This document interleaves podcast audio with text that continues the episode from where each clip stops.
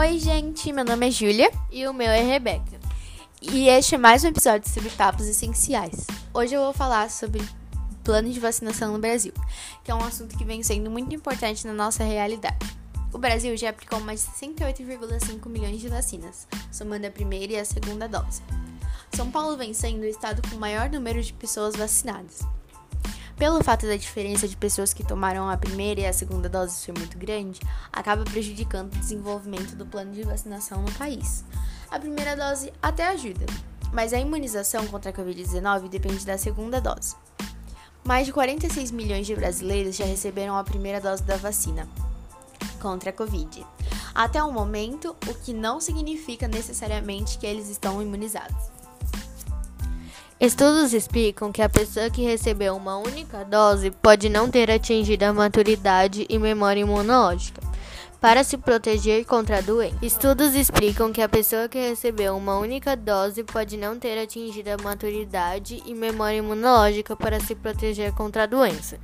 As vacinas que estamos usando aqui têm intervalo de 20 dias a 3 meses. O prazo varia, mas tem que receber a segunda dose. O período máximo para a aplicação da segunda dose da vacina do Butantan é de até 28 dias. Para a vacina de Oxford AstraZeneca, esse intervalo pode ser até de 3 meses. Em todo o Brasil, milhões de pessoas ainda não voltaram para receber a segunda dose da vacina. Eles encheram o Brasil de alegria e esperança ao estarem entre os primeiros vacinados do país, mas a situação de muitos idosos preocupa os especialistas. Mas por que alguns brasileiros não foram tomar a segunda dose? Acompanhamento feito pela Universidade de São Paulo e pela Federal do Rio de Janeiro mostra que mais de 5 milhões de pessoas ainda não estão completamente imunizadas porque não tomaram a segunda dose da vacina. Muitos dos que não tomaram a segunda dose têm dificuldade ou impossibilidade de locomoção, como alguns idosos deficientes que vivem acamados na capital paulista.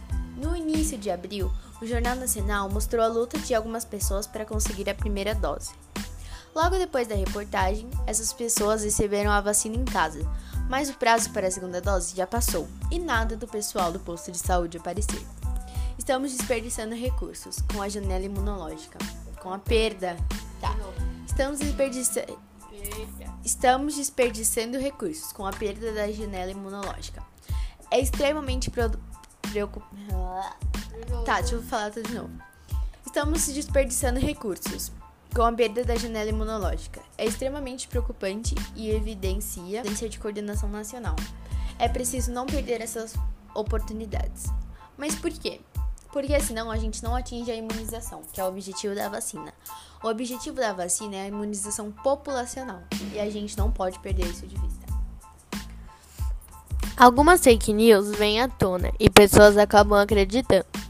As seguintes informações falsas sobre a vacinação foram: vacina contra o novo coronavírus causa câncer de mama. As informações repassadas em grupos anti-vacina de que o imunizante contra a Covid-19 pode causar tumores de mama são falsas. O que acontece? De acordo com os estudos realizados, é que após tomar uma vacina pode haver um inchaço temporário dos linfonodos.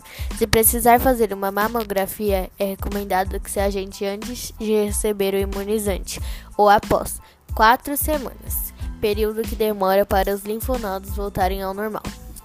E este foi o nosso podcast sobre vacinação no Brasil. Espero que vocês tenham gostado. Se gostarem, compartilhe o podcast ou conte a um amigo sobre ele. Beijos, até o próximo episódio.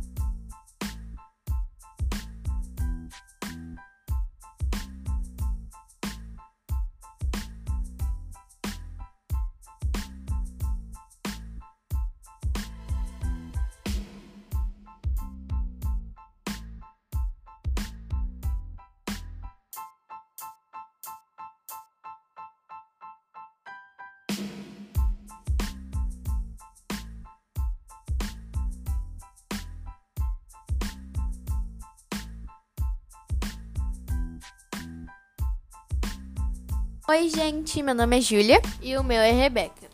E este é mais um episódio sobre papos essenciais. Hoje eu vou falar sobre plano de vacinação no Brasil, que é um assunto que vem sendo muito importante na nossa realidade.